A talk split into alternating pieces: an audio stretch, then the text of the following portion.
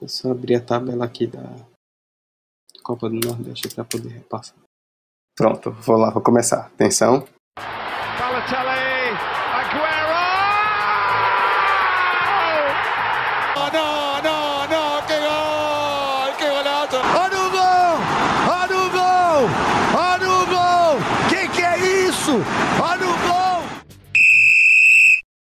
Rapaziada, muito bom dia, boa tarde, boa noite, boa madrugada para você que nos ouve por aí pela internet.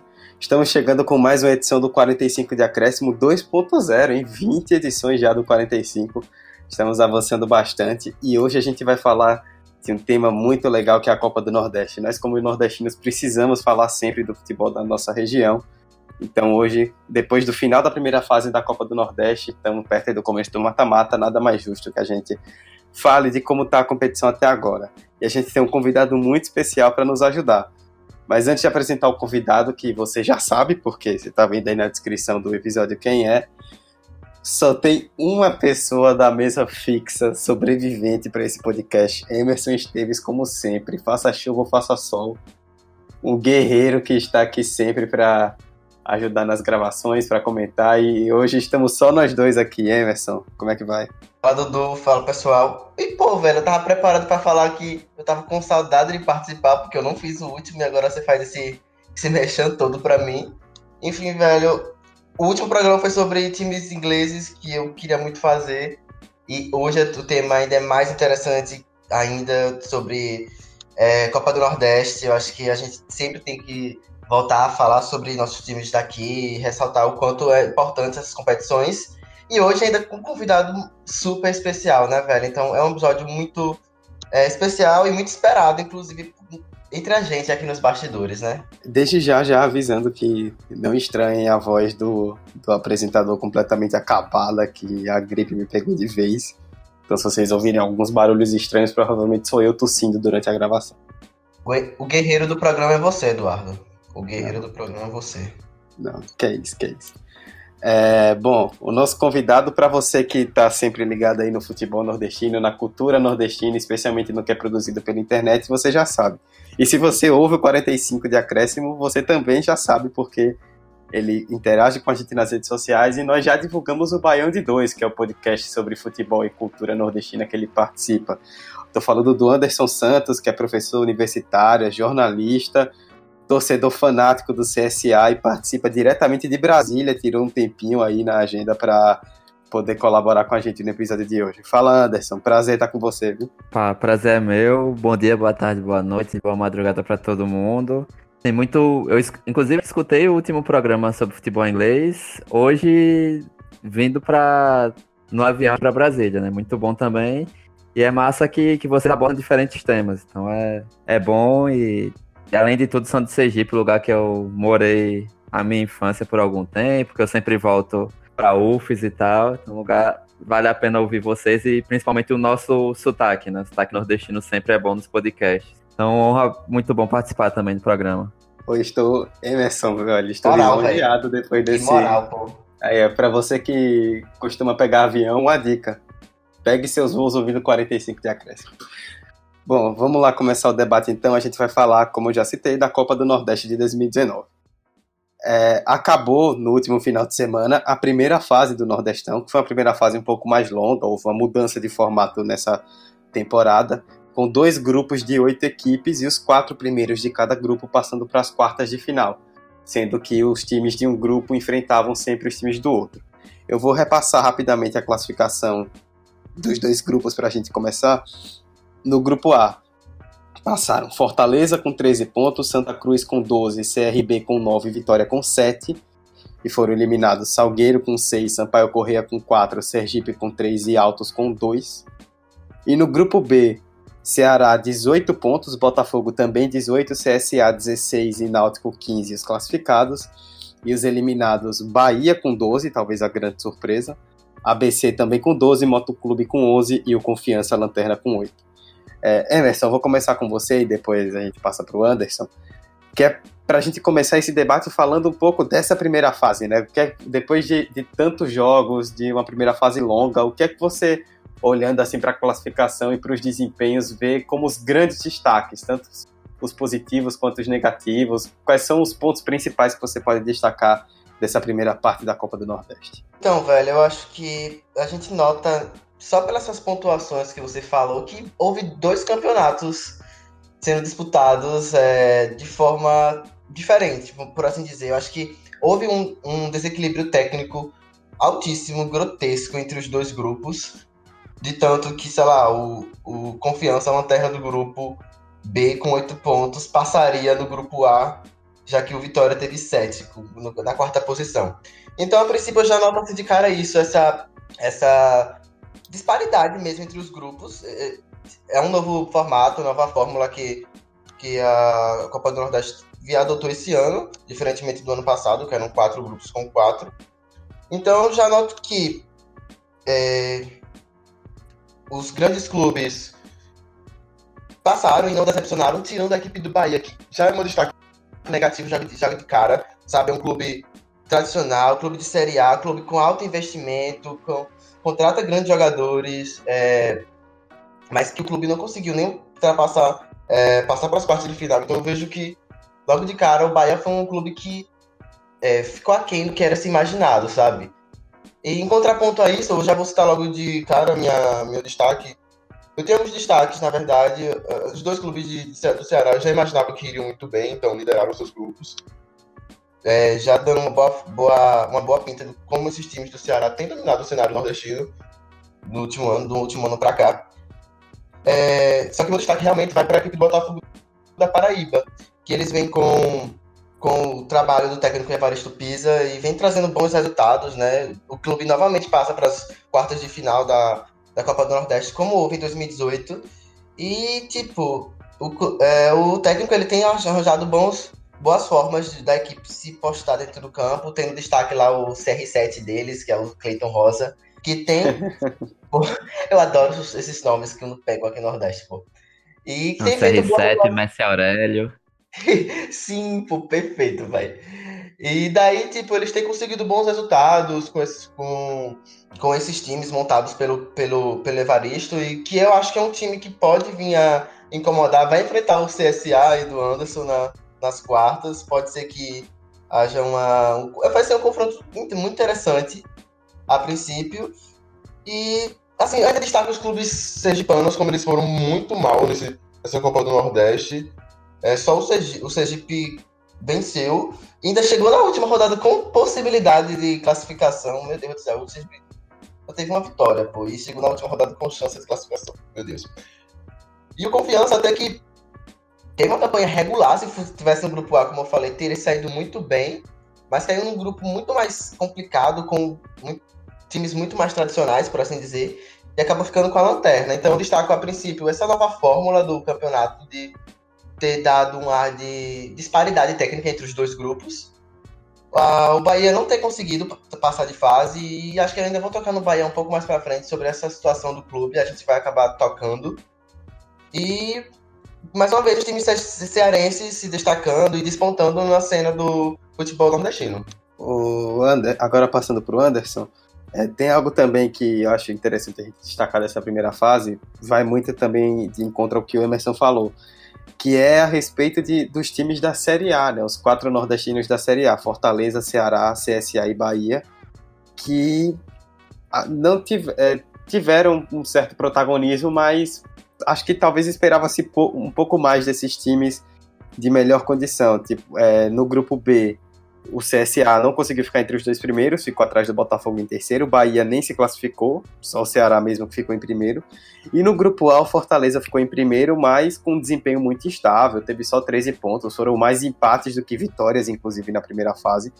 Então acho que também é algo que chama atenção, assim, um pouco dessa instabilidade que alguns dos times que estão no principal cenário nacional pela região Nordeste apresentaram nesse começo de Copa do Nordeste. Não, é, o, o Bahia a gente comentou, né? O maior enfim, a proposta de ser o maior orçamento da história do, do Nordeste este ano. Ainda que estava contando chegar até a semifinal da Copa do Nordeste, que ia passar na Sul-Americana, enfim.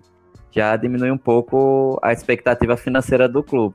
Mas é o melhor elenco disparado, tem dois grandes centravantes que pro futebol nordestino conseguem jogar muito bem. Fernandão e Gilberto. Gilberto tinha começado o ano muito bem fazendo as coisas. O Bahia acho que foi a grande decepção, porque assim, o Bahia perdeu para se Sergipe e Sampaio Correia ganharam uma partida só na Copa do Nordeste, foi porque ganharam do Bahia, né? O Sergipe ganhou do Bahia com golaço de bicicleta lá na Fonte Nova e o Sampaio ganhou o último jogo de 1 a 0 e aí eu acho que o Bahia foi a grande decepção e dá para botar na conta principalmente esses dois resultados com dois dos times mais fracos da competição. Acho que Sampaio, Sergipe Altos, times muito fracos para jogar no Destão, pro estadual ainda dá para enrolar. E o Bahia perdeu, né, pros dois. Ceará, Fortaleza e fizeram o que se imaginava deles, que era classificar entre os quatro, com Ceará e Fortaleza, acho com uma, um pouquinho mais de vantagem financeira para montar o elenco nesse início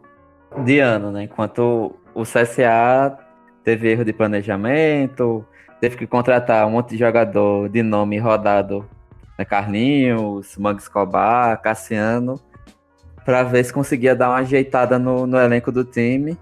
E aí agora, nas últimas partidas, o, o time parece que está começando a, a se entender e conseguiu a classificação no final das contas, né? Que era o, o mais importante para o clube que não passava de fase desde uh, acho que desde 2014 na primeira passagem do Oliveira Canindé.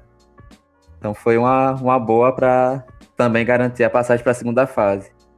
Então dos da Série A o Bahia foi a disparado, na verdade a grande decepção do ano, né? Até agora. Sim, tipo, o Bahia já soma com a eliminação precoce da Sul-Americana, né? Para o Liverpool Sempre... do do Uruguai, que, tipo, planejamento desse primeiro semestre que previa um passar de fase na Sul-Americana, atingir é, fases altas da Copa do Nordeste já foi por água abaixo, o que isso é, acarreta para o clube perder de renda, né? Eu tava lendo que só com essas duas eliminações o Bahia perde no seu orçamento mais de 2 milhões, deixa de receber né, no caixa. Então, é uma perda considerável. Eu tava vendo que o presidente do Bahia disse que não, não para eles não ia fazer tanta diferença assim, é, porque o Bahia se mantinha a, mais, além desse dinheiro da, da desclassificação, mas eu, eu, considero que é um dinheiro importante e mais que isso. Se classificar seria mais importante ainda, ainda mais com, com elencos farto do Bahia e com o orçamento que o Bahia tem. E agora só resta o que? O Baianão para disputar contra o Bahia de Feira. Os dois jogos agora em abril. Depois só Copa do Brasil, agora acabou de empatar com o CRB e Brasileirão. É, inclusive, não só o Bahia, né? Se destacar como um todo o, o desempenho dos baianos, porque o Bahia ficou de fora da primeira fase, né? Acabou ficando no grupo aí com a pontuação maior. O Vitória, que ficou na chave A com a pontuação menor, se classificou, mas se classificou. É, foi muito bizarro, assim, que o Vitória teve sete pontos, foram sete empates. Vitória não ganhou nenhum jogo na primeira fase e se classificou para a fase final. É, ou seja, seria muito bizarro. Tipo, imagina o Bahia só vai empatando até o final e é campeão. O campeão da Copa do Nordeste sem ganhar um jogo. É óbvio que isso é bem provável, mas realmente Bahia e o Vitória começaram muito mal. O Vitória acabou dando essa sorte de cair no grupo com pontuação menor, então se classificou, mas 2000, o Bahia também já foi eliminado, nem foi para as semifinais do Campeonato Baiano, ou 2019 que começa muito mal para os dois principais times da Bahia. Mas eu acho que o, o Vitória era esperado, porque sim, Vitória sim. e Sport terminaram o, o, ano muito mal, né? O rebaixamento foi aquela pancada forte, o, o Sport, porque o Arnaldo Barros deixou uma dívida de mais de 100 milhões de reais para a gestão seguinte, e o Vitória bagunça, né? Desde a época que o Mancini ainda era treinador, enfim, panelinhas de elenco e tal. No, eu vi até o primeiro jogo, eu tava no estádio contra o CSA, que eles estavam com o time sub-23. E o time bem organizado, jogava direitinho e tal. Só que aí, acho que é o Luan, o meio atacante dele, se machucou umas três semanas depois. O Vitória esqueceu que do planejamento, colocou, misturou tudo, time sub-23 com o principal. E o time começou, o time principal jogando pior do que o sub-23 as contratações duvidosas, então contratou Neto Baiano de volta com 35 anos. Meu Deus do céu. Aí vive de passado, agora contratou o Vitor Ramos, o, o, zagueiro, que nem é tão velho, surpreendentemente, tem 29 anos só. Escudeiro tá para voltar. Uma bagunça política. Teve a Assembleia Geral do, do Vitória no domingo para antecipar a eleição. enfim, o Vitória tá num caos, era esperado que fosse mal até no. Assim, pudesse classificar em quarto e tal. Mas a bagunça segue, né? Então, assim, o futebol baiano precisa dar uma parada e reorganizar. E, e aí o Vitória até comemorou, o Twitter e tal, mas assim, sete empates em oito jogos, não sei se tem muito para comemorar, não. Talvez a partir de agora a camisa pese, enfim, já aconteceu isso com o esporte campeão do Nordeste em 2014, se eu não me engano, foi assim, que depois das quartas de final o time engrenou e foi pro título. Mas a situação é muito ruim até pensando em Série B. A Vitória tá ali para disputar mais para baixo na Série B. É, contra a Copa do Nordeste, a gente nota que é, é um jogo único, quarta de final, né? Em Fortaleza, no Castelão, vai que belisca um empate, nos pênaltis consegue vencer, ou até vence num tempo normal. Então, acho que normal, eu acho que o Vitória, mesmo vindo de pouco, de campanhas pouco convincentes, jogos pouco convincentes, sete empates, pô. É, nas quartas de final, por, acaso, no próprio futebol, como acontece, pode ser que ele venha se classificar. Agora, pensando a longo prazo, a temporada no resto do ano, eu vejo um Vitória muito apático e um time que, como você falou, vai brigar olhando para a parte de baixo da tabela da Série B. Eu não vejo um Vitória brigando lá em cima, não. Já começou que nem conseguir é, passar para a final do Bahia não conseguiu, esse Bahia e Bahia de Feira. Eu não sei há quanto tempo o Vitória estava sem para a final do Baianão foi eliminado na Copa do Brasil, ou seja, é, é, é, calendário do primeiro semestre já ficou bem defasado. Então, não, assim, essa temporada com Vitória não olho com os bons olhos e eu, eu tenho muito pelo Bahia, como vai ser o, o andamento dessa situação do Bahia, como a diretoria vai lidar agora com o novo treinador, provavelmente vai anunciar o Roger Machado. Vamos ver como isso vai acontecer, como isso vai fluir. Talvez dê certo, talvez não dê, mas eu acho que o Bahia é um time que tem estrutura para conseguir se reguer novamente e encontrar o caminho da, das vitórias.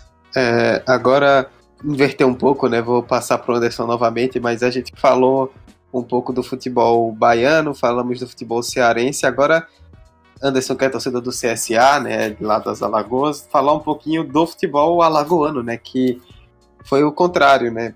Tudo bem, o CRB também não, não não encheu os olhos, foram seis empates e só uma vitória em oito jogos, mas no fim das contas, os dois clubes do, de Maceió se classificaram para essa segunda fase. E a gente, pelo menos a gente aqui em Sergipe, Anderson, tem usado muito o futebol de Maceió, aí de Alagoas, como exemplo, né, que a gente fala. Quando se fala muito dos desempenhos ruins constantes de times sergipanos nas competições nacionais, a gente tem usado como exemplo bastante futebol daí, né? Tipo, pô, é, Alagoas também é um estado que não é grande e que tem dois grandes times na capital, como o Sergipe também tem. E você vê um time na Série A, outro na Série B, os dois se classificando em Copa do Nordeste, enquanto os times sergipanos sempre com dificuldade para sair da terceira divisão, para dar esse passo a mais. Futebol alagoano conseguindo colocar esses dois times aí na próxima fase. Esta década, né, ainda foi muito boa porque a gente chegou até o, o Asa na Série B, CRB na Série C e o TSA sem divisão, né, no, no brasileiro. E aí os dois times voltaram, se reestruturaram e tal, conseguiram. O CRB conseguiu subir para a Série B até mais rápido. O CSA foi, foram esses, esses últimos três, quatro anos, enquanto torcedor do CSA, maravilhosos, inimagináveis, né? Nunca pensei que um time alagoano ia conseguir para a Série A tão cedo. E, e teve uma questão de reestruturação e também de, de apostas corretas. Acho que nessa, nessa, O CRB já passou de fase na Copa do Nordeste. Acho que no ano passado foi eliminado pelo Ceará nas quartas, com dois empates, foi eliminado com um gol fora de casa, se não me falha a memória. Mas a, na atual, acho que o pesa muito é que o, o, perfil dos dois treinadores, né? Tanto o Cabo quanto o Roberto Fernandes são muito retranqueiros. É, até que os últimos quatro clássicos foram 0 a 0 Porque os dois jogam mais com medo de ganhar e aí depois ah, arranja um gol, pronto tá tranquilo. E aí, só que os dois, tem, os dois times têm peças boas. O CRB, o, o Ferrugem, que jogou, inclusive no CSA no passado, antes da Série B, é um excelente volante meia, enfim, é o número 8 ali que joga muito bem. O CSA tem o Didira, que assim, dispensa comentários, joga muita bola, é tranquilo. Contratou o Matheus Sávio, é, que era um formado na base do Flamengo, tá emprestado, tá ali, indo bem uma partida ou outra. Então, tem. O problema do CRB é que falta centroavante. Demit, é, mandaram embora o, o Neto Baiano pro Vitória depois de muito tempo. E contrataram o Zé Carlos, que hoje fez gol, mas foi de pênalti. Mas teve uma partida contra a ABC que foi lá, foi 0 a 0 acompanhou o segundo tempo. Ele perdeu quatro gols, assim, na pequena área. É, aquela coisa mesmo de tempo, mesmo de bola, de idade que tá perdida. E o CRB passou a apostar em jogar com atacantes e pontas, William Barbio e Mailson, que voltou, e outras, outros jogadores. Então o CRB precisa de centroavante com urgência.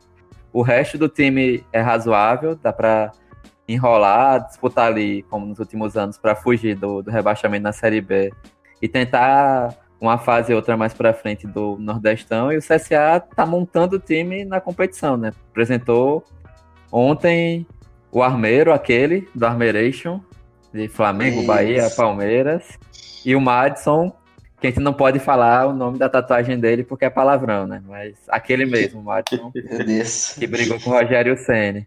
Então, Jesus. eu confesso que eu olho meio torto para algumas contratações, mas eu tenho que admitir que o, o time vem melhorando ao longo da, do ano, né? E agora entra na fase derradeira de Amanhã tem o jogo de volta da semifinal do Alagoano, mas o primeiro jogo foi 6 a 2 Então vai fazer a, as finais com o CRB de novo. E passou de fase, vai pegar o Botafogo da Paraíba, que eu concordo, para mim foi o time que apresentou o melhor futebol na, na Copa do Nordeste nessa primeira fase. Ainda que tenha passado por conta do saldo de gols em, em segundo no grupo B. Mas foi o time Marcos Aurélio está jogando muito no meio já há algum tempo é, tem jogadores que têm qualidade ali. Centroavante, que a torcida do Belo não gosta muito, que é o Nando, mas faz seu gol aqui, seu gol ali, enfim. É um time que é bem organizado dentro de campo, né?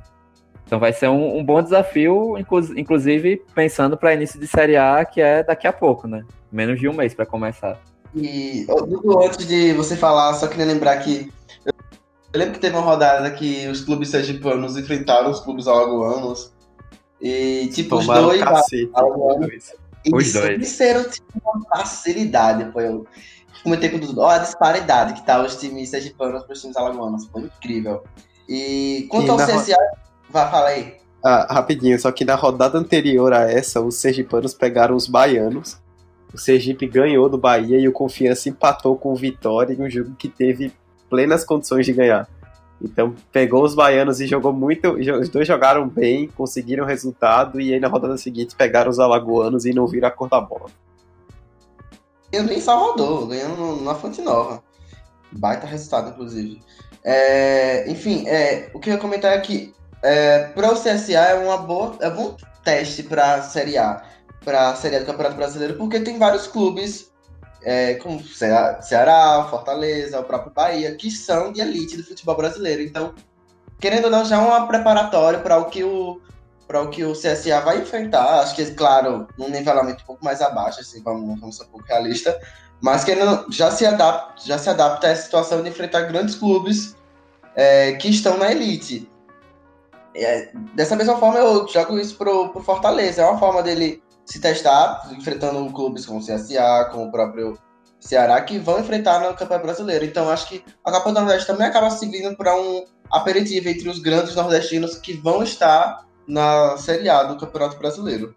Com, com certeza, com certeza. Apesar que, no caso de CSA, Bahia e Ceará, como eles caíram no grupo B, só isso, pegaram Fortaleza. Isso, isso. Acabou que ficou. Uma das reclamações foi justamente isso, que poderia ter pensado melhor por divisão, né? Mas a Copa do Nordeste usa como base, inclusive para cotas, a, o ranking da CBF do, tipo, agora é 2019, eles consideraram o ranking do final de 2017. Então, não dá para usar como modelo para as outras coisas não, mas é, eu acho que o Nordeste ultimamente vem ganhando muito, na verdade, né? Porque o Santa Cruz ganhou a Copa do Nordeste caiu.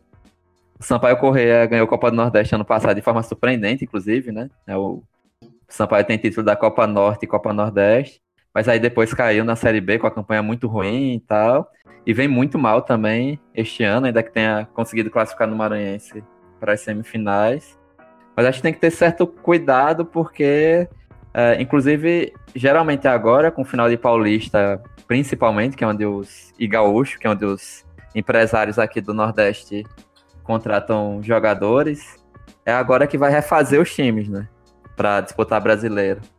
Então, acho que é bom para testar, para torcida, é empolgante e tal. Inclusive, pra, principalmente para os times de mesmo nível, que são eles, eles quatro. Acho que até o Bahia deveria estar um pouquinho à frente do que os outros três. Mas acho que tem que continuar pensando no resto da temporada. Acho que pode contratar jogador para atuar na Copa do Nordeste até o jogo agora das quartas de final. Mas ainda vai vir mais algumas peças ao longo. Tem parada para a Copa América esse ano, enfim. Foi o que salvou o Ceará no passado, foi a parada para a Copa. Então tem muita coisa ainda pela frente para além do Nordestão, né, que termina em, em maio. Só para gente, antes da gente passar para o segundo bloco, que a gente vai falar mais a respeito dessa diferença de pontuação entre os grupos, é, Emerson, queria até passar isso para você, Anderson, se quiser comentar depois também. É, a gente falou no começo do bloco a respeito de alguns times que surpreenderam, outros que surpreenderam também negativamente, né? E esse é um ponto a se destacar da Copa do Nordeste, né? Que desde que ela voltou em 2013 com toda aquela aquela aquele esforço do esporte interativo e que a Copa do Nordeste voltou realmente como uma grande competição no cenário nacional, de lá para cá foram seis edições e seis campeões diferentes, o que é muito surreal, especialmente se você imaginar no cenário aqui nordestino. E agora a gente também tem outras surpresas aparecendo e a gente e não seria nada chocante se aparecesse outro campeão pintando aí também. Então, é de se destacar também já historicamente, não vem só de agora, né? Já vem dos últimos anos essa imprevisibilidade da Copa do Nordeste. Nem sempre os favoritos são aqueles que vão acabar levando. Com certeza. É, a Copa do Nordeste é uma competição que sempre apresenta clubes é, que teoricamente não são tidos como favoritos, mas que no decorrer da competição vão crescendo e que acabam levando o troféu. É, só título de curiosidade, a final, os finalistas do, do, da Copa do Nordeste 2018 não se classificaram para as quartas de final, que foi Sampaio Correia e Bahia. Eles fizeram a final, Sampaio acabou vencendo. É, e nessa edição atual, ambos não se classificaram para as quartas de final. Então, eu acho que a gente nota uma rotatividade, sabe, dos clubes nesse posto de quem domina o Nordeste, entre aspas, todas as aspas aqui, porque, é, como você falou, esses clubes que têm mais investimento, é, têm mais infraestrutura, estrutura e tudo mais, às vezes se eles se degladiam e, e outros clubes acabam que estão na beirada, estão na periferia ali da, da, da própria é, noção de grandes clubes nordestinos acabam despontando. Então, isso é, uma, é algo interessante e que a gente tem que olhar, ó, interessante, são seis vencedores diferentes. Então, é um dado expressivo que mostra exatamente isso, que é, o favorito, tido como favorito, nem sempre vai acabar vencendo no final, por N fatores, por N razões. Então, é, a Champions League tem, tem, esse diferencial, né? Esse, essa imprevisibilidade, como você falou. Ah, acho que é, é a melhor coisa, inclusive, para vender o produto, né? Como interessante. Sim. Sim. Isso era um ano muito complicado sem esporte interativo, enfim. E o torneio, pelo menos agora, pós primeira fase, mostrou que sobreviveu bem sem o grande parceiro. Né? Acho que isso também é relevante a gente tratar. Acho que aumentou a média de público, enfim, em relação à primeira fase do modelo antigo. Então isso é, é realmente interessante porque agora com jogos de uma é, quarta de final e semifinal em um jogo só, agora é que a gente vai ver público no estádio, né? Vai encher estádios no Nordeste. Então vai ser bem interessante observar isso. E assim, agora acaba que o favoritismo cai sobre as costas do Ceará do Lisca, né? Pelo menos é uhum. como eu vejo, porque é um time querendo ou não, que já jogou a Série A no passado, foi um time de destaque nacional né, na reta final do ano, e que é o time que teoricamente é mais organizado porque já vem com um elenco, uma basezinha que jogou a Série A. Enquanto o mesmo Fortaleza e CSA que subiram, estão montando os times para a Série A agora. Até Fortaleza até recontratou Oswaldo, o Edinho voltou, enfim. Mas são times que estão em movimentação. O Fortaleza chegou a ter acho que todos os um zagueiro só e colocar volante improvisado durante a Copa do Nordeste, porque um tava suspenso, o outro tava machucado. Enfim, acho que recai sobre as costas do Ceará o peso do favoritismo agora. Ver se o Lisca vai conseguir manter a força dele no campeonato de matemática, uma das coisas que a gente comentou no Baião, e ele acabou comentando também na coletiva, é porque o único título que ele tem no Ceará é um, é, foi um troféu que o Esporte Interativo criou do campeão da Copa do Nordeste contra o Flamengo. A taça Asa Branca. Sim. Que o Ceará ganhou. Aí ele até comentou este ano, mas assim, fora isso, ele não ganhou nem clássico ainda contra o Fortaleza. Né? Nenhum dos dois times. Nenhum dos dois técnicos, aliás, de, de Fortaleza ganharam clássicos também. É, só duas notas rápidas antes da gente pular de bloco, porque o tempo tá passando rápido. É, primeiro, isso que o Anderson falou, né? Como a competição conseguiu sobreviver bem, no fim das contas, sem o esporte interativo. Só o público daqui de Sergipe, né, particularmente, que sofreu um pouco, porque Sergipe é o único estado do Brasil que não tem filiada do SBT, que é quem está transmitindo jogos pelas filiadas, então, pelas afiliadas, então o, o, estado de Sergipe não viu o jogo pela TV, só pelo Live FC, que foi o sistema de streaming que transmitiu. E outra só para complementar o dado que Emerson soltou, né, dos finalistas do ano passado. De 2013 para cá, nas seis edições, foram sete times diferentes que chegaram à final. Os seis campeões, Campinense, Esporte, Ceará, Santa Cruz, Bahia e Sampaio, mais o Asa que perdeu em 2013. Os outros vices já haviam chegado em final anteriormente. E aí, tudo bem, tem o esporte que não jogou a Copa do Nordeste, mas desses sete times, só dois estão classificados para a fase final esse ano, que são Ceará e Santa Cruz.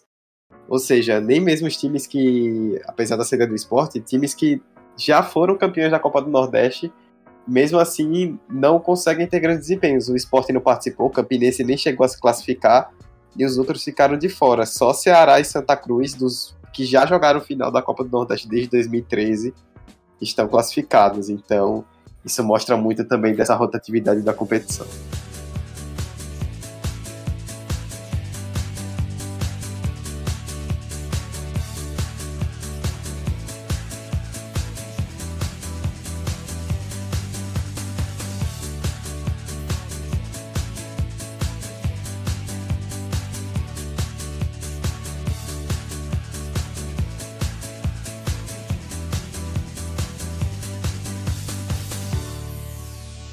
Gente vai começar agora a segunda parte do debate, trazendo, como eu já citei anteriormente, um tema que a gente introduziu no primeir, na primeira parte.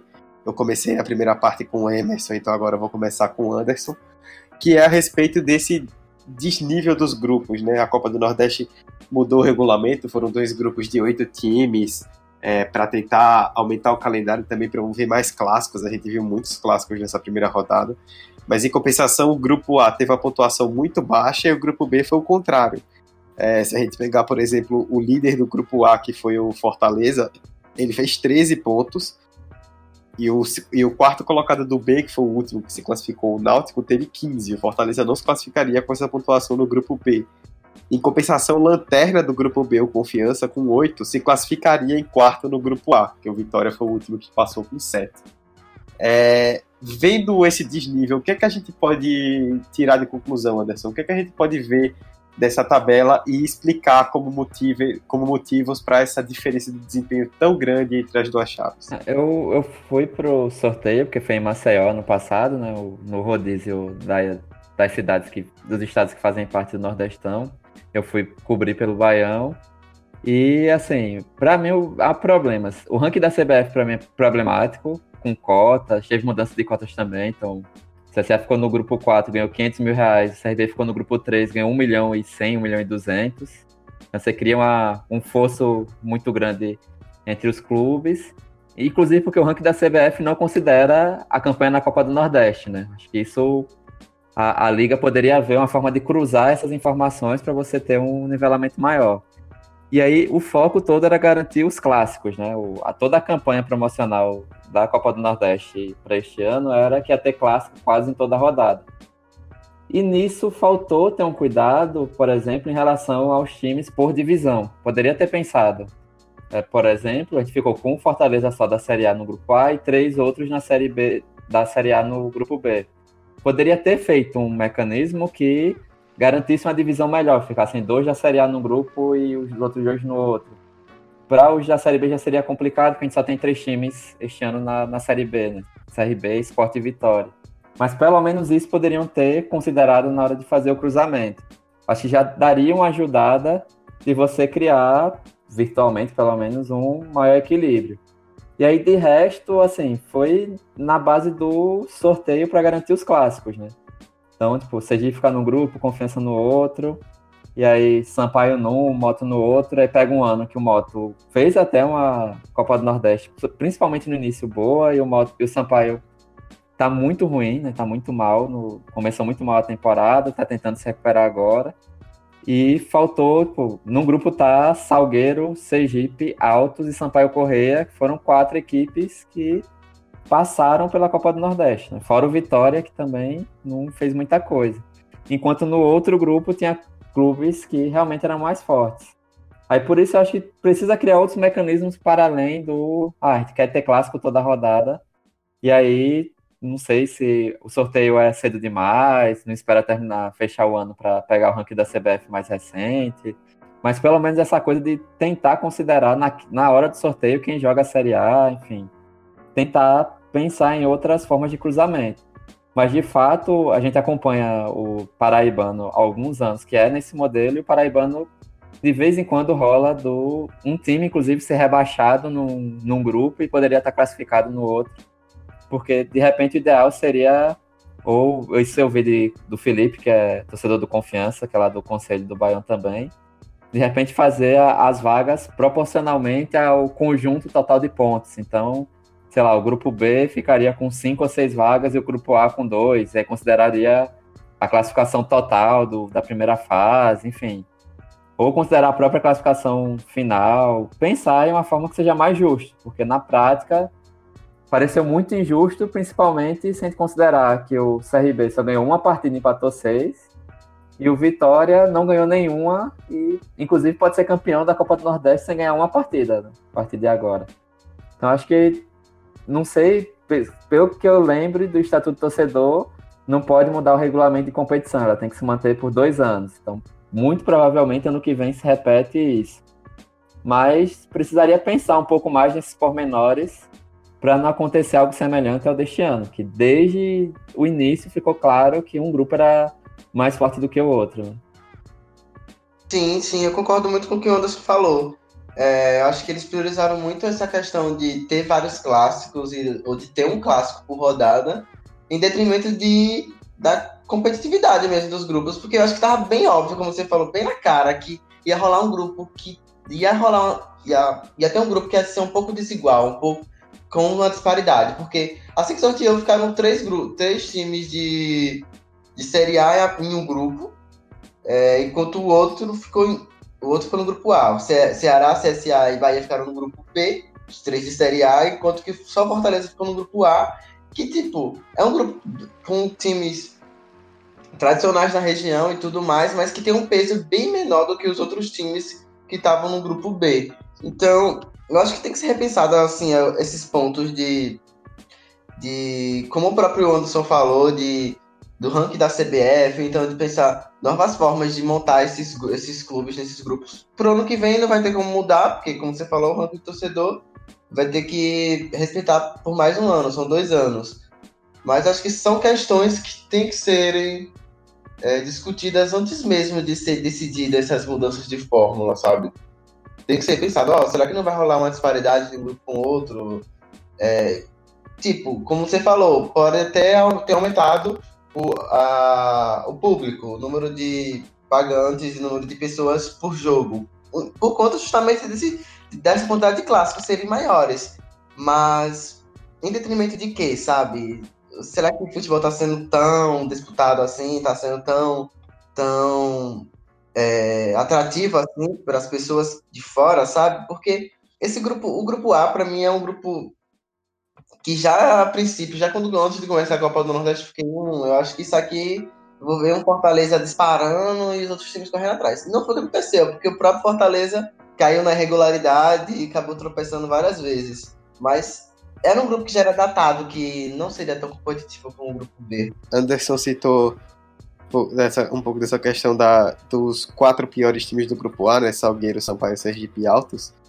É, os, os quatro jogaram cada um oito partidas, né, ao total 32 jogos, e somados os quatro foram três vitórias. em 32 jogos. É, os dois piores times do grupo B, que foram o Motoclube e Confiança, foram os que tiveram menor quantidade de vitórias. Eles só ganharam dois jogos de oito. É, no grupo A, os dois líderes, Fortaleza e Santa Cruz, ganharam três jogos cada um. E ninguém mais conseguiu ganhar dois jogos. Os outros sempre com um jogo ou com nenhum.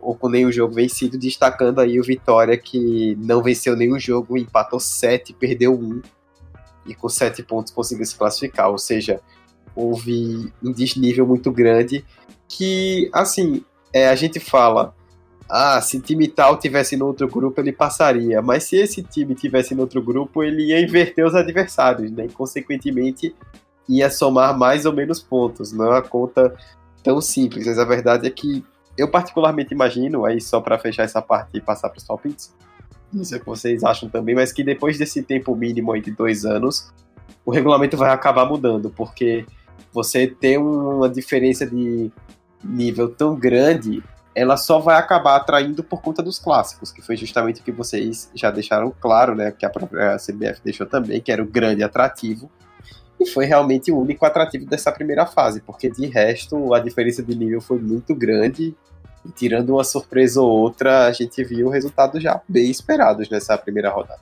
Ah, sim, e aí só para fechar, como a gente considera que a concorrência entre os grupos não foi tão injusto, né? não dá para usar essa palavra, porque o, todos os, os, times do grupo A jogaram com os mesmos times do grupo B. Quem Sim. não conseguiu alcançar nem oito pontos para passar o Vitória foi incompetente, não tem outra palavra para citar. E do mesmo jeito que o Bahia enfrentou os mesmos fracos, entre aspas, times do grupo A. E o Bahia perdeu, como eu disse no início, perdeu para dois times que não estão tão bem nem nos estaduais, que são Sergipe e Sampaio Correia. E o Bahia, inclusive, foi com o Belintani. O Bahia, enfim, foi um processo muito bom politicamente, tem altos elogios. Mas o Bahia, os times da Bahia, na verdade, é quem mais pressionam para mudar a fórmula e foram eles que quiseram mudar a fórmula. Então, o Bahia acabou pagando o preço de uma Copa do Nordeste de um modelo que eles bateram na tecla durante o ano inteiro até aprovarem, né? Inclusive eles querem outro modelo, que é a primeira e segunda divisão, mas aí era uma outra discussão. Mas o Bahia acabou pagando o preço de, da proposta que ele mesmo é, fez dentro do Conselho da Liga do Nordeste. É, e aí, só como último ponto também que eu queria destacar, um pouco fora aí dessa questão dos grupos, né, Emerson? Rapidinho, só pra gente tocar isso antes dos palpites.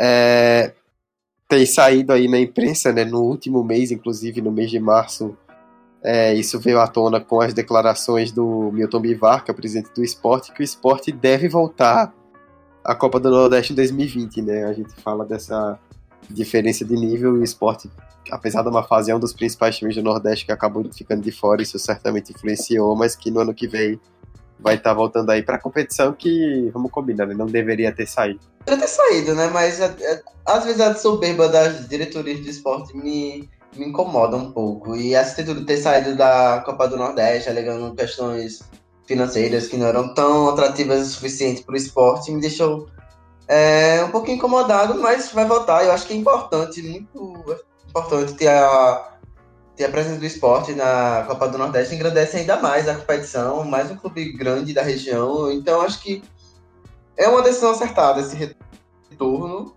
É... Enfim, eu acho que não deveria ter saído, pô, começar. Eu não sei o que o Anderson acha dessa do esporte, de, dessa atitude de ter saído, mas me desagradou na época e ainda hoje eu fico um pezinho atrás com o esporte. Bom, é, antes da gente encerrar essa segunda parte e aí passar para as indicações e encerrar o programa dessa semana, a gente vai para os palpites, né? Porque você que acompanha o 45 já sabe, toda vez que a gente faz prévia de alguma competição ou de alguma grande partida, tem que ter palpite. A gente não sai daqui sem palpitar nos vencedores.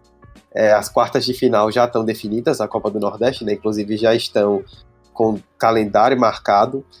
É, vai, os jogos já vão rolar agora nesse final de semana, nos dias 6, 7 e 8 de abril, é, sábado, domingo e segunda-feira, em jogos únicos, só jogos de ida, no caso.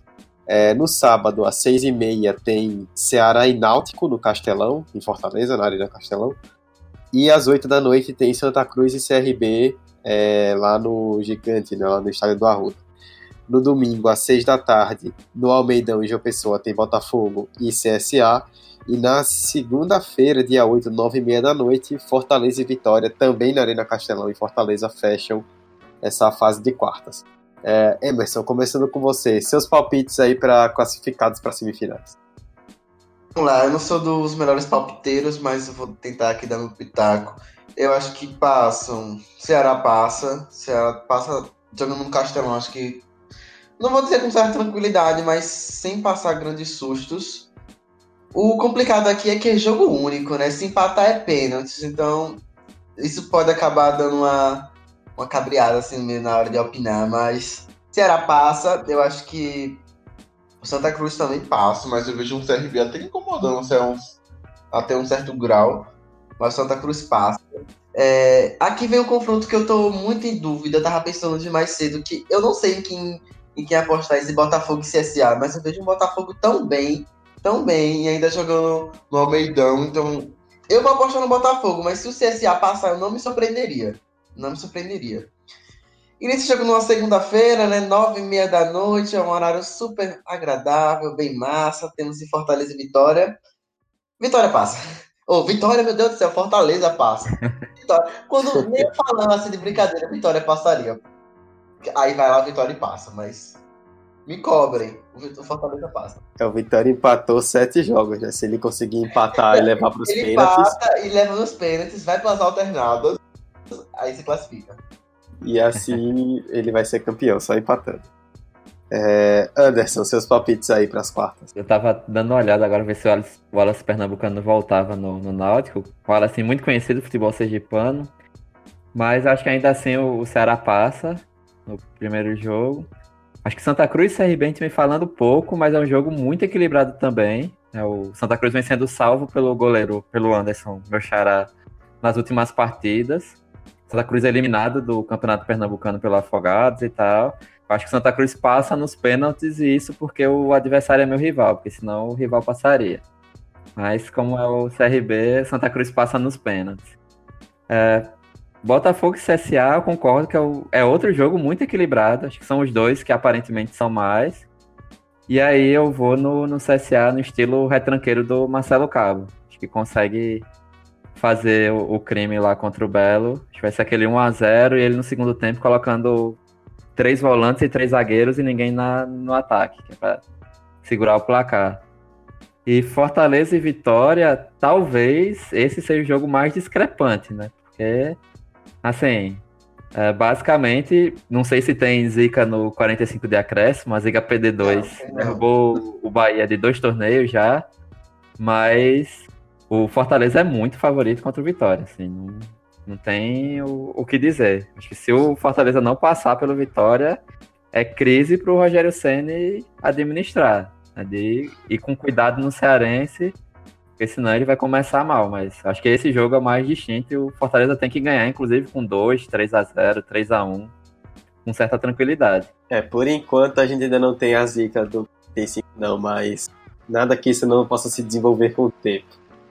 É, como vocês já falaram, né, Fortaleza e Vitória realmente é o confronto mais discrepante. Acho que a maior surpresa dessa primeira dessas quartas de final seria se Vitória conseguisse eliminar o Fortaleza. Então, já deixando meu palpite, Fortaleza deve passar sem problemas. É, Ceará e Náutico, apesar de o Náutico estar tá fazendo até fez até uma boa Copa do Nordeste, está ainda aí no Campeonato Pernambucano, voltou para os aflitos, né, que foi muito importante para o Náutico mas eu vejo o Ceará, como vocês também já pontuaram, como um time com mais condições de ganhar essa Copa do Nordeste, né? Foi, teve a melhor pontuação da primeira fase e tem um, é um time de Série A, né? Já provou que pode fazer grandes campanhas, então eu vejo que o Ceará se classifica. Santa Cruz e CRB realmente é um jogo muito equilibrado. É, acho que a diferença vai ficar no detalhe o Roberto Fernandes, que é o técnico do CRB, conhece bem o Santa Cruz, já estava lá no passado, mas acho que o Santa vai se classificar, principalmente se a torcida comparecer em peso no Arruda, isso vai ser um grande diferencial para o Santa, então acredito que vai se classificar. E eu vou pesar um pouco aí para o lado do Anderson, eu vou apostar no CSA contra o Botafogo. Apesar ah. do Botafogo ter começado muito bem aí esse ano de 2019. Acho que na hora H o CSA vai fazer valer a força de time de primeira divisão, nem que empate para levar para os pênaltis. Mas para mim vai ser, não vou dizer a surpresa, mas o grande fato assim dessas quartas de final, acho que o CSA tira o Botafogo. É, então foi 2 a 1 um pro CSA aqui nesse podcast. Se o Botafogo passar, já tá inaugurada a zica com. Se o Vitória passar, esse podcast acaba, né? É, eu não gravo Não, mais. Se é, pra, se é pra inaugurar a Zica, que inaugure com o, o Vitória passando pelo Fortaleza. Deixa o CSS classificado. Boa, Anderson, boa. E, inclusive, você vai pra João Pessoa acompanhar o, o jogo no domingo? Não, não, eu já. Dessa vez eu volto pra Brasília já no domingo. No domingo de manhã eu tô por aqui. Vou acompanhar pelo. Acho que pelo Live FC, alguma coisa assim. Boa. A distância sofrendo pelo clube do coração. É, endoidando os meus vizinhos de Brasília. Acho que os caras ficam se né? perguntando, né? Quem é esse louco aí que tá gritando por um tal Não, de tá CSA? aqui. Na de idas e voltas, um ano, assim. Quando a gente foi campeão alagoano, depois do tabu de 10 anos, gritei pra caramba. E foi, eu tava aqui. Acho que foi o único que eles pegaram aqui. Um jogo ou outro ainda. Na pra sorte deles, o jogo do acesso da B pra A, eu tava em Maceió, vendo pela, pela televisão. É, vamos lá para as indicações para a gente encerrar o episódio dessa semana. É, agora entra o apito que é que tu vai colocar aí para a gente começar as indicações. Bom, para você que está chegando agora, né, que o Anderson é membro do Baião de 2 e o Baião atrai público, né? Uma Baião já é uma marca consolidada do Nordeste, então para você que está chegando agora e está conhecendo, essa é a parte onde a gente faz indicações sobre qualquer coisa que a gente queira falar. Pode ser um livro, um filme, é, um podcast, qualquer coisa, qualquer coisa mesmo. A gente indica aqui, fala para os nossos ouvintes seguirem, acompanharem e ficarem de olho. É, Emerson, o que é que você traz para a gente essa semana? Vamos lá, minha indicação da semana é um vídeo, um vídeo barra canal também que eu quero indicar. É um vídeo do Bruno Formiga, jornalista cearense, lá do Esporte Interativo. Ele fez um vídeo é, que lançou hoje sobre ditadura militar e futebol, quais as relações entre ditadura militar e futebol. Gente, futebol e política se envolvem muito. Não venha com essa não comentar né, certos comentários que eu vi na internet que política e futebol são paradas é, diferentes e não se misturam. Não, se misturam e, e uh, inclusive o futebol foi uma das ferramentas utilizadas durante a época da ditadura para N motivos, para N fatores, para criar uma, um sentido de identidade nacional, por exemplo. E uma outra passada, um, outros jogadores e clubes, o próprio Corinthians foi um, um grande expoente disso de ir de encontro a isso e de se mostrar é, pró-democracia e pró-direitos individuais, enfim. O nome do vídeo é O que o futebol tem a ver com a ditadura militar. Ele tá no YouTube. É ele tá com um novo canal agora, um novo projeto solo dele, fora do Esporte Interativo. Ele, tá- ele também o Polêmicas Vazias, Esporte Interativo. Mas esse é um projeto solo que é o Formiga Atônita. Ele acabou de lançar, tem pouco tempo, foi nesse ano ainda. E que ele, pra, que, que ele nesse canal ele pretende falar sobre assuntos que vão além do futebol, que vão além das quatro linhas. Nesse, nesse específico, ele fala sobre a relação com a política e com a ditadura militar. Eu acho um vídeo perfeito, assim, que deve ser visto, principalmente por aquele torcedor que tem uma mentezinha mais fechada, sabe? Que pensa bem quadrado. Ó, não é bem assim não no filme. Inclusive, essa sua indicação foi importante para que eu possa ressaltar aqui uma indignação minha, que a gente tem hoje um movimento de pessoas que eu nem sei como classificar, né? Passando pano para a ditadura, que é uma coisa abominável. A gente tem um presidente Deus, né? A gente tem um presidente hoje que já fez várias apologias e continua fazendo a, a ditadores, a generais que participaram desse movimento. E também é, é uma- um presidente que já fez várias declarações é, contra nordestinos, declarações bem preconceituosas em muitos sentidos. E dos clubes nordestinos, o Bahia, no último dia 31 de março, foi o único que se pronunciou é, contra a ditadura, a favor da democracia. O silêncio, é, na verdade, aconteceu com muitos clubes do Brasil, mas com os clubes do Nordeste, o Anderson, se tiver algum outro aí que falou, confesso que eu só vi o Bahia falando sobre isso. Me incomodou bastante esse silêncio, principalmente dos clubes nordestinos, é, a respeito dessa situação, porque não dá para ficar calado diante de, de algo como isso. Não, só foi o Bahia mesmo. Do Nordeste, só o Bahia. É, Anderson, vai lá. Eu já sei que você vai indicar, que você já conversou comigo lá no Twitter do 45, mas manda aí pra galera. Não, primeira coisa, falar, né? O Baiano 2 tem programa novo que provavelmente vai sair em paralelo ao 45, 45 de acréscimo, que é o, o número 148. Escutem, vão lá na, no site da Central 3, tem um Central 3 numeral, né? .com.br tem outros podcasts, diferentes temas cinema, música, história do futebol, política, enfim. Dá para ouvir muitas coisas. Eu, basicamente, hoje na minha vida, carrego um monte de podcast para ouvir nessas viagens que eu faço. E a outra coisa, eu estou lançando né, no, neste mês o meu livro, que é baseado na minha dissertação de mestrado, que é Os Direitos de Transmissão do Campeonato Brasileiro de Futebol, que é pela editora Apris, que é a PPRIS, e ele retrata, na verdade, um dos grandes problemas quando a gente compara o, o eixo que a gente chama com o Nordeste e outros estados. Ele, eu tento fazer o histórico do. Eu faço o histórico dos direitos de transmissão do brasileiro, pegando quatro momentos principais, assim, né? O, a Copa União de 87, o Campeonato Brasileiro de 97, os acordos de 2011, primeiro contrato né, após uma decisão de um órgão que analisa as questões que envolvem fusões, contratos, acordos econômicos aqui no Brasil, que é o CAD, e uma atualização em relação ao mestrado é a disputa da Globo com a, esporte interativo Turner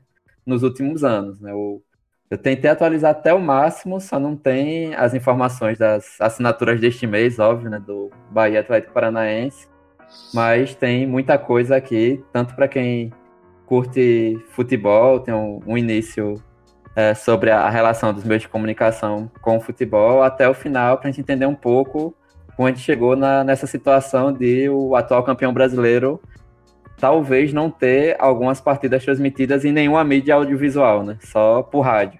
Então ele conta um pouquinho dessa história, o peso da, do Grupo Globo, e além de outras coisas, eu devo. Tenho datas já confirmadas de lançamento. Na, no dia 10, semana que vem, vou estar no Seminário Internacional Copa América 2019, na UERJ, que é de um laboratório que estuda esportes do Leme, né, que o, o Irlan Simões participa também. Então, a partir das 18 horas. E eu já confirmei em Aracaju, lá para junho, no seminário Obsconcepos, na, na DUFES, né, no auditório do, do Sindicato Opa, dos boa. Professores. Então, já confirmei, o evento vai ser dias 10 e 11, manhã e tarde. A gente vai abrir um horáriozinho para o lançamento do livro e aí eu vou levá-lo, já está acertado com o pessoal lá de Sergipe também. É, as outras datas eu estou confirmando essa semana. É só procurar lá no, no meu Twitter, Anderson D. Gomes, que eu vou colocar as outras coisas. Eu estou esperando um retorno amanhã para fechar em Maceió, provavelmente dia 12 ou dia 13. Aí eu confirmo por lá, é só acompanhar mas o livro tem na, na editora Pris também no site. Tinha na Amazon, mas felizmente já acabou o estoque em menos de um mês, né? Então é, é mais rápido pedir pelo site da editora. Beleza? Agra aproveitando e agradeço aí o convite de vocês, a possibilidade, inclusive, de divulgar o livro. Espero encontrá-los lá em, aí em Aracaju, em São Cristóvão, na verdade, né? É onde fica a UFES, em junho. Estaremos lá com certeza. Sim, velho, sim, já coloquei na minha agenda aqui, pô. Já anotei aqui 10 anos de junho. Quando eu vi a sua divulgação, meu bolso deu uma coçada, porque direito de transmissão é um tema que eu tenho um certo interesse, então já estava com interesse no livro, então agora que vai lá na UF fazer esse lançamento, com certeza. Estamos lá, a equipe do 45 toda presente para prestigiar. Pronto, valeu. É, é, a minha indicação, é, você falou do Baião de 2, inclusive um abraço aí para o pessoal do Baião que estiver ouvindo grande inspiração de podcast pra gente. Eles divulgaram hoje, né, ontem na verdade, e eu queria divulgar aqui também, é, uma loja que é lá de Natal, chamada Oshi, que no Instagram é underline Use Oshi. Isso, pesquisa lá, underline Use Oshi, que tem camisas com várias estampas com referências nordestinas, tem uma melhor que a outra, eu vi algumas na página e adorei, estão sensacionais. E tem estampas também do Baião de 2, da Uziyoshi, é, além de várias outras referências aí ao Nordeste. Então, Pesquisa lá no Instagram, underline Uziyoshi, tudo junto. É, os preços estão em conta, tem umas camisas muito legais para você que gosta de reforçar aí a sua nordestinidade, que a gente precisa sempre fazer. É, é uma excelente opção para quem, quem realmente gosta disso. Inclusive, é... a nova legenda é Baião acima de tudo, cana acima de todos. Entendedores entenderão. Opa! Bela referência aí? Já tá, foi uma frase do, do Tagino, né, do do esporte do conselho, que a galera já fez. A camisa tem modelos verde e vermelho. E aí é, é isso. Nosso país é o Nordeste, então a gente muda o lema do nosso país também. É, Emerson, eu tenho certeza que Emerson não vai comprar, porque eu sei que cana não é com ele. Não é. O ser humano. Vai, velho. O ser humano aqui. Não se não se, não se agrega a esse tipo de coisa, então eu sei que ele não vai comprar, de certeza. Acertou, porque nem cu, não gosto não, velho, disso aí. Eu gosto da cana pra me chupar e tudo mais, aí é maravilhosa, mas outra cana que vocês estão mencionando aí, tô fora. É, você ouvinte escolha em quem acreditar nesse podcast. É... Bom, vamos lá, gente. Encerramos mais uma edição do 45 de Acréscimo, a vigésima, hein? Quem diria, avançando aí bastante no podcast. É, da equipe fixa, só o Emerson esteve presente. Então, Emerson, valeu por segurar essa barra aqui com a gente. Não, não falte mais, como você faltou na semana passada, e até semana que vem. Olha, Dudu, só queria dizer que eu não falto por bobagem. Se eu faltar, tipo, é, eu tô com sem uma perna, sem um braço, sem uma boca. Esses são os motivos que me fazem faltar nas gravações do 45. E em nome de toda a equipe que não está aqui, do Fabrício, do, do Vitor, da Vitória, queria agradecer a presença do Anderson, é, dizer que a, a, presença dele aqui é muito importante e agradeceu ainda mais o podcast. Ele é um, um cara super competente, super entendido no assunto e que é, querendo ou não, uma grande inspiração para a gente, juntamente com o Baião de Dois. Então, queria agradecer a presença dele e agradecer a você, ouvinte, que ouviu até aqui. É, nós, vem conversar com a gente por todas as redes sociais e tamo juntos. Valeu. Anderson Santos, nosso convidado dessa semana, cara, eu já falei fora do ar, mas repito aqui novamente para os ouvintes, é, vocês do Baião são uma grande inspiração para a gente que está entrando agora nesse mundo de podcast. Quem acompanha aí o futebol nordestino com certeza é fã do Baião de Dois, não tem como não ser. E foi muito legal para a gente poder contar com sua presença hoje. Foi um debate muito interessante. É, espero que você goste aí do resultado, que a galera que vai ouvir aí também, que você vai divulgar, o que a galera que está chegando do Baião também goste aí do que vai ouvir. E mais uma vez, muito obrigado pela presença, portas sempre abertas e venha sempre que precisar, viu? Estaremos sempre disponíveis. Eu que, que agradeço, realmente sempre fala, tanto nas mídias sociais quanto no programa. Quando a gente começou três anos atrás, era. Eu até entrei um pouco depois, mas a, a ideia sempre foi falar do futebol nordestino, já que não falam, a gente fala.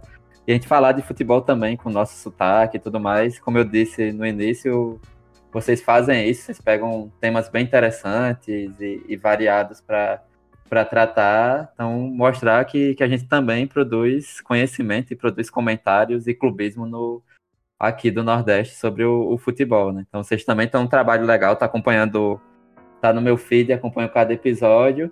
E a gente tem muito orgulho de ser inspiração para outros podcasts, outras ideias para tratar sobre o futebol a partir do Nordeste. Né? Então, continuem com o, trabalho é muito bom.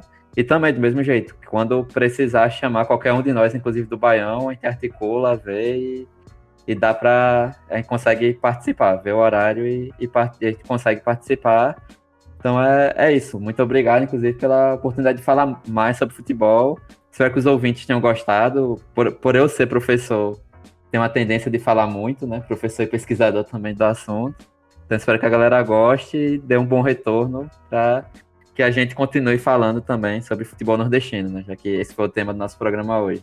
Pode falar o quanto quiser. Aqui. Moral, pô. E, e isso, é, isso é, esse é o menor dos problemas. Bom, é, é isso. Muito obrigado para você que chegou até o final. Você que já acompanha ou que está chegando agora, continue com a gente. A gente está nas redes sociais, no Twitter, arroba 45 de acréscimo, no Instagram também, arroba 45 de acréscimo.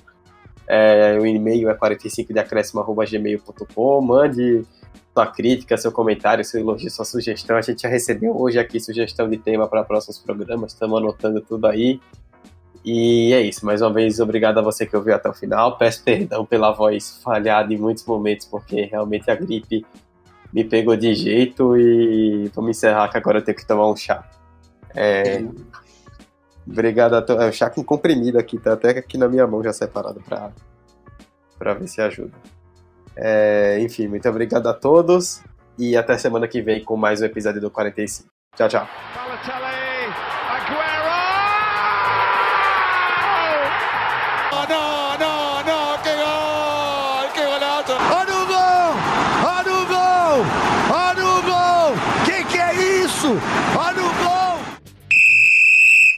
Para outros. Eu não sei se você chegou a ver, Anderson e Emerson também, o gol da vitória do Sampaio contra o Bahia, do Cleitinho, que foi do meio campo. Sim, sim. A gente lançou a campanha do Cleitinho no Puskas de novo.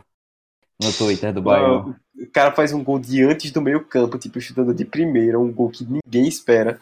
E aí, o, e aí o, o All Sport fez um texto com um resumo dos jogos da última rodada e aí botou o seguinte, no jogo do Sampaio contra o Bahia. Repleto de jogadores reservas, a equipe do Sampaio chegou à vitória com um gol aos 45 da etapa inicial, em um belo chute de Cleitinho. Ah, velho, belo chute, pô. Belo chute, é uma bola que você pega da meia-lua e manda no ângulo. Meio campo, é. Puscas. É o gol que Pelé não fez, no mínimo, né?